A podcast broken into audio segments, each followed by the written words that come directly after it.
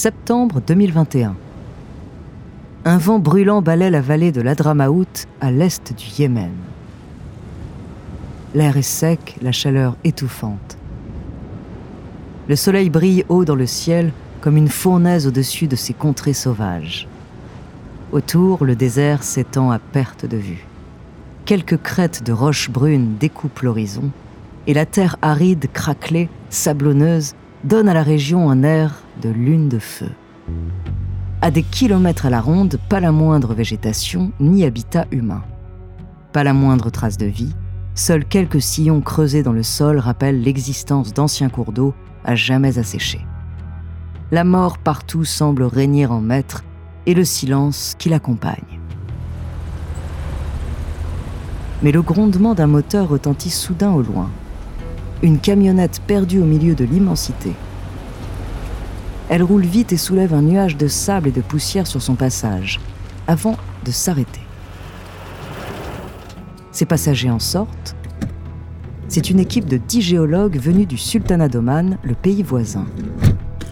Sans perdre un instant, ils déchargent leurs équipements et commencent à baliser la zone. Au milieu de ce désert, il y a un mystère qui les intéresse particulièrement, un trou. Un trou immense où le soleil ne passe pas et qui n'a jamais vraiment été exploré. Pour autant, les habitants de la vallée en connaissent très bien l'existence. Il fait l'objet de nombreuses légendes et histoires locales, mais aucune d'entre elles ne finit bien. Car dans cette gigantesque cavité à la noirceur insondable, on raconte que des esprits malfaisants seraient enfermés depuis des millénaires. Y descendre, c'est se condamner à la folie pour les plus chanceux et à une mort épouvantable pour le reste. Mais ce jour de septembre 2021, ces dix géologues sont prêts à prendre le risque.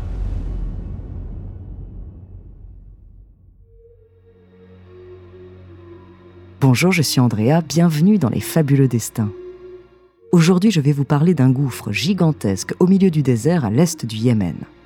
Terrifiant, mystérieux, prétendument habité par les esprits, ce trou à la profondeur insondable a nourri de nombreuses légendes.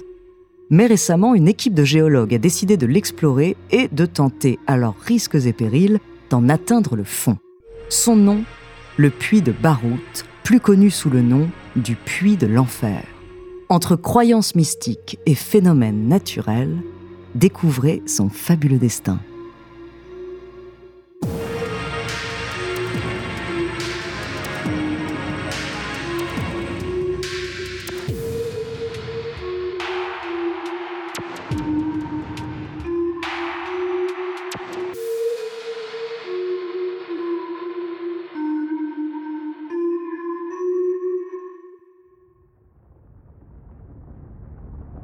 Face à l'équipe de géologues, le puits de l'enfer s'étend sombre et vertigineux. Il fait 30 mètres de large et descend en anneaux rocheux à une profondeur impossible à évaluer. Plus de 250 mètres, estiment certains. Mais rien n'est moins sûr. Malgré la lumière qui inonde les environs, l'énorme gouffre lui reste dans l'ombre et ne dévoilera ses secrets qu'à ceux qui auront l'audace de s'y enfoncer. Par le passé, les autorités yéménites avaient organisé une expédition. Mais le manque d'oxygène à l'intérieur du puits et l'absence de ventilation les avaient empêchés de dépasser la barre des 60 mètres. Et puis une odeur étrange et nauséabonde émanant des profondeurs les avait alertés. Des gaz toxiques peut-être, ou bien l'haleine des djinns. Ces esprits ont longtemps effrayé les locaux. Doté de pouvoirs surnaturels, il serait capable de prendre possession du corps et de l'esprit d'une personne s'approchant trop près d'eux. Invisibles aux yeux des hommes, intelligents et souvent malfaisants, ils sont craints au plus haut point. Et selon les croyances, le puits de l'enfer serait tantôt l'un de leurs domiciles ou l'une de leurs prisons. La simple évocation de ce lieu suffirait à porter sur soi la malédiction. Les caravaniers de la vallée de l'Adramaout avait même pris l'habitude de le contourner sur plusieurs kilomètres pour éviter d'y être aspiré comme dans un trou noir. Au bord du précipice, les géologues frissonnent d'excitation. Mais ils ne peuvent s'empêcher de ressentir une forme d'appréhension, une peur de l'inconnu, du vide, de ce qu'il peut renfermer. Bien sûr, ils ne jurent que par la science et les explications rationnelles. Mais les légendes sont tenaces. Elles se logent au fond du crâne comme une mélodie entêtante, difficile à oublier. Et devant le trou, la même question est sur toutes les lèvres, qu'y a-t-il au fond?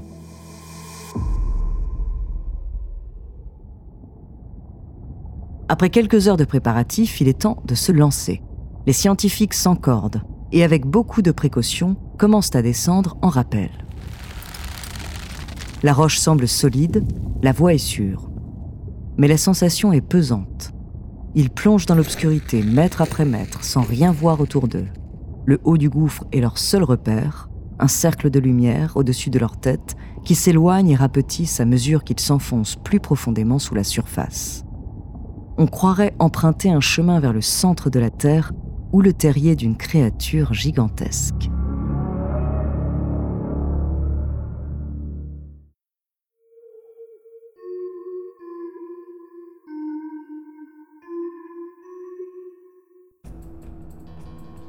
Pendant la descente, un ruissellement se fait bientôt entendre en contrebas.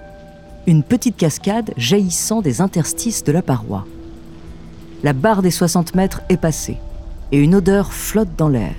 La puanteur n'est pas écrasante et mystérieuse comme l'avaient décrite les précédents explorateurs. On dirait plutôt celle des carcasses d'animaux en décomposition. La descente se poursuit sans encombre jusqu'à 100 mètres de profondeur. Il devient plus difficile de respirer, mais selon les estimations, il n'en serait qu'à mi-parcours. Il va bientôt falloir remonter, sans quoi la vie des géologues pourrait être en danger il décide de poursuivre encore un peu, quelques mètres de plus, juste de quoi collecter assez d'échantillons sur les murs du trou pour en estimer plus précisément la taille. 105 mètres, 110 mètres, 112. Soudain, un bruit résonne dans toute la cavité, un bruit que les géologues connaissent bien, celui d'une chaussure qui rencontre un obstacle, d'un pied qui se pose sur la terre ferme. Ils ont atteint le fond. Les estimations étaient fausses. En quelques minutes, les derniers de cordée rejoignent aussi le sol et aident à installer un large projecteur. L'instant d'après, une lumière vive éclaire la zone.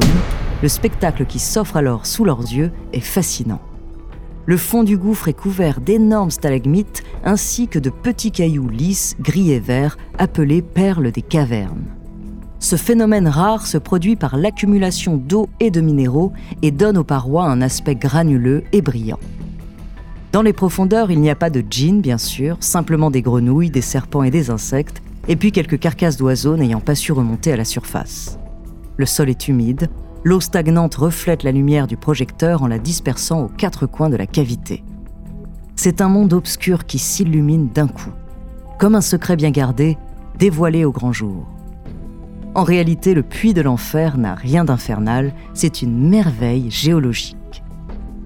Aussitôt, les scientifiques s'activent. Ils prélèvent des échantillons d'eau, de roches et quelques animaux, enchaînant les allers-retours à la surface.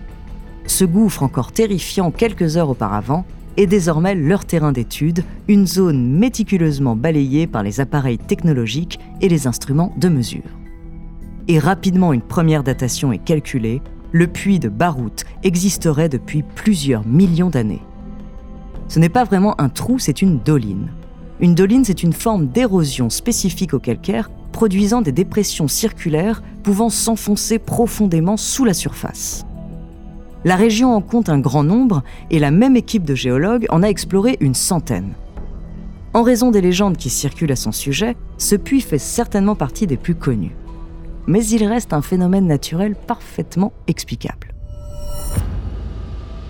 Depuis septembre 2021, le puits de l'enfer n'est plus une énigme.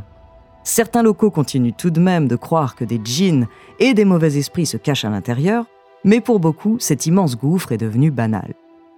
La science moderne a apporté une réponse à des interrogations centenaires, mais elle a aussi détruit par la même occasion une partie du mystère.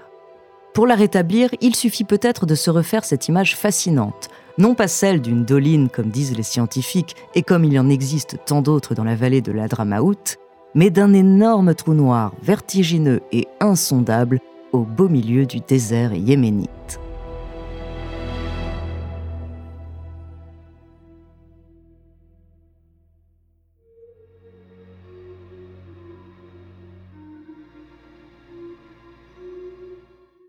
Merci d'avoir écouté cet épisode des Fabuleux Destins, écrit par Elie Oliven, réalisé par Antoine Berry-Roger Dans le prochain épisode, je vous parlerai d'une créature monstrueuse qui aurait sévi en France au XVIIIe siècle. En attendant, si cet épisode vous a plu, n'hésitez pas à laisser des commentaires et des étoiles sur vos applis de podcast préférés.